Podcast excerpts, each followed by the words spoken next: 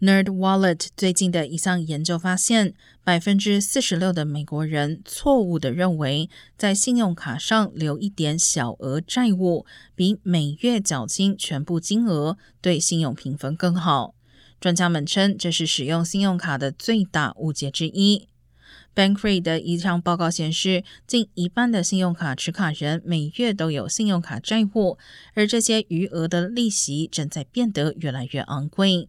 信用卡利率目前已超过百分之十八，随着美联储继续提高利率以对抗通胀，明年年初可能会达到百分之二十。